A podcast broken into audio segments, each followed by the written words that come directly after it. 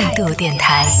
这里是为梦而生的态度电台，我是男同学阿南。对，这一趴跟大家聊到是说，你会不会觉得科技的进步有时候真的会让人觉得有一点太快了？然后前昨天说到消费观的问题，你有没有买什么东西家人不理解的？关于这个话题的讨论当中，有看到有朋友说到一件事情，就是说家里边买了一个炒菜机，它里面有提到，就有朋友是分享的什么洗碗机啊，这些东西都是家里人这些算是真香类型的，就是买回来之后呢，被家里人一顿数落，后来用了一段时间之后，家里人发现，哎，真的很好用哎，就发现哦，那看来还是就家里人使用这样的一些科技产品的时候，还是需要一个适应的一个过程啊。包括我们家其实也是这样的，就刚开始买的时候，刚开始嗯带这些东西回来时候，家里人都觉得说你是浪费钱，根本用不到这些东西，为什么要买来又又浪费时间又洗不干净什么的？但用了一段时间之后，发现哎，其实还真的挺好用的。但是当中就有朋友就吐槽到一个东西，就是说炒菜机这个东西，就说炒菜机真的是买回来之后被一顿数落之后，用了几次之后，发现被数落的更厉害了。看吧，炒的这是什么玩意儿啊？你自己吃，然后就就挺惨的。这有朋友分享说，买了炒菜机回来之后，妈妈为了惩罚他呢，每天让他吃炒菜机炒出来的菜，然后妈妈自己炒菜自己吃。这个这是亲生的吗？这就算是一个就科技进步，在很多时候会让我们啊生活更便利，但同时有时候也会出现一些太快了，就 啊有一些东西还是没办法超越、没办法取代的啊。就比如说炒菜机，这就是一个非常让人呃觉得很坑的一个存在啊。那再比如说，就今天为什么会想和大家来讨论这个问题？就科技进步的太快这件事情。就我前两天在开车的时候，就在导航嘛，就进入到隧道当中，隧道里边是不不能变道的。然后进隧道之每一次进隧道的时候，我都很纠结，它有三个车道，我要走左边、右边还是走中间？因为其中肯定会有一到两个道是会比较慢一点的，然后肯定有一个道是走的比较快的。每一次我都很纠结，我要走哪个道？然后导航它不会告诉你，它只会告诉你说前方有拥拥堵多少多少米。然后每一次我就觉得好不智能啊！你能能不能告诉我说到底是左边拥堵还是右边拥堵？到底要走哪个道？就觉得，但是后来也想想也是可以理解，因为毕竟它这个定位没有定的那么就仔细到甚至详细到这个车道的话，那。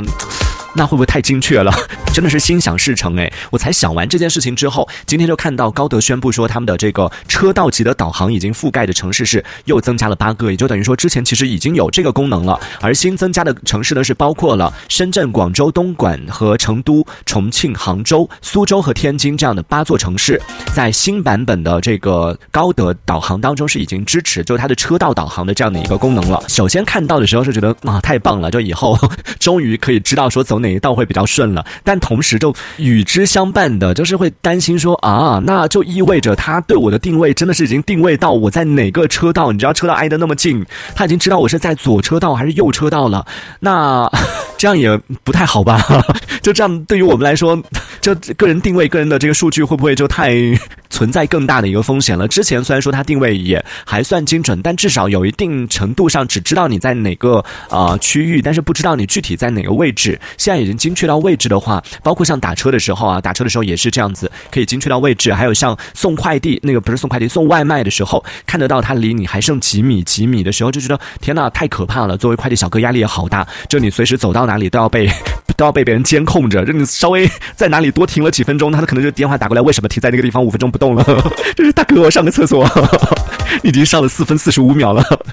要抓紧时间哦，这个时间快要到，这个压力太大了，不要这样子，就会觉得这是其中一。个啊，就是因为出现了这样的一个呃导航，然后导航它之前还有一个功能，我不知道为什么现在是被吐槽太多了还是怎么样，就好像这个功能已经没有了。之前啊有上线了一个功能是，你可以在导航的过程里边聊天。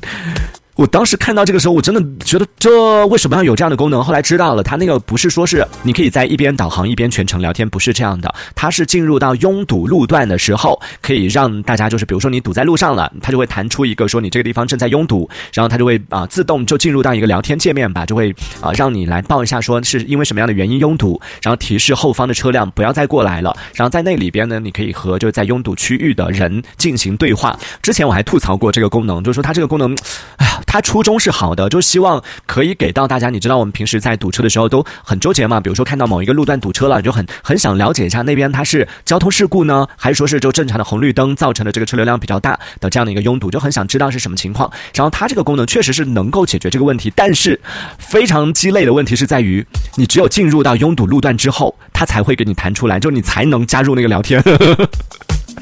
我就说你好歹着你能不能提前至少提前个一两公里，或者提前个呃十分钟来告诉你说那个路段，或者哪怕你点就提前规划的时候看到那个地地方堵了，然后你点一下拥堵路段，可以看到那个是什么样的一个情况吧？他就一定要让你进入到拥堵路段之后，进入到红色区域之后，它才弹出来提示你说你已进入拥堵路段，前方这个车友这个提前给你报告是什么情况。我都已经进入那个拥堵路段了，然后每一次那个前方车友都说后方的兄弟们不要再不要再那个走这边了，已经拥堵了。然后很快下面的留言都已经在堵的这个车流里边了，已经来不及了，因为它弹出来就是已经进入拥堵路段，它才弹出来。我看到这条消息就证明我已经被堵上了，我还需要吗？就觉得每一次看到这个这个功能的时候，觉得好气哦，好想 好想给他那个那个产品给给他一个反馈，就吐槽一下为什么要做这样的设计。然后我不知道是不是因为也是因为这个吐槽比较多了，现在进入拥堵路段已经没有这个提示了，已经不会有这个聊天框弹出来，就前方车友的这个呐喊声就看不到了，还觉得有点小孤单。感觉以前至少拥堵的时候，觉得不是我一个人在堵着，现在一下子就觉得，明明外边的车流那么热闹，但车上就觉得有点孤零零的，也没有人这个在聊天框里边弹出来跟我聊聊天，就觉得对没有的时候还挺想念的。好吧，这个说到的就是关于高德地图它的一些最近新出的一些功能。这一小节我们暂时先聊到这里，喜欢我们节目的朋友别忘了订阅关注。这里是为梦而生的态度电台，我是男同学阿南，我们下次接着聊。态度电台。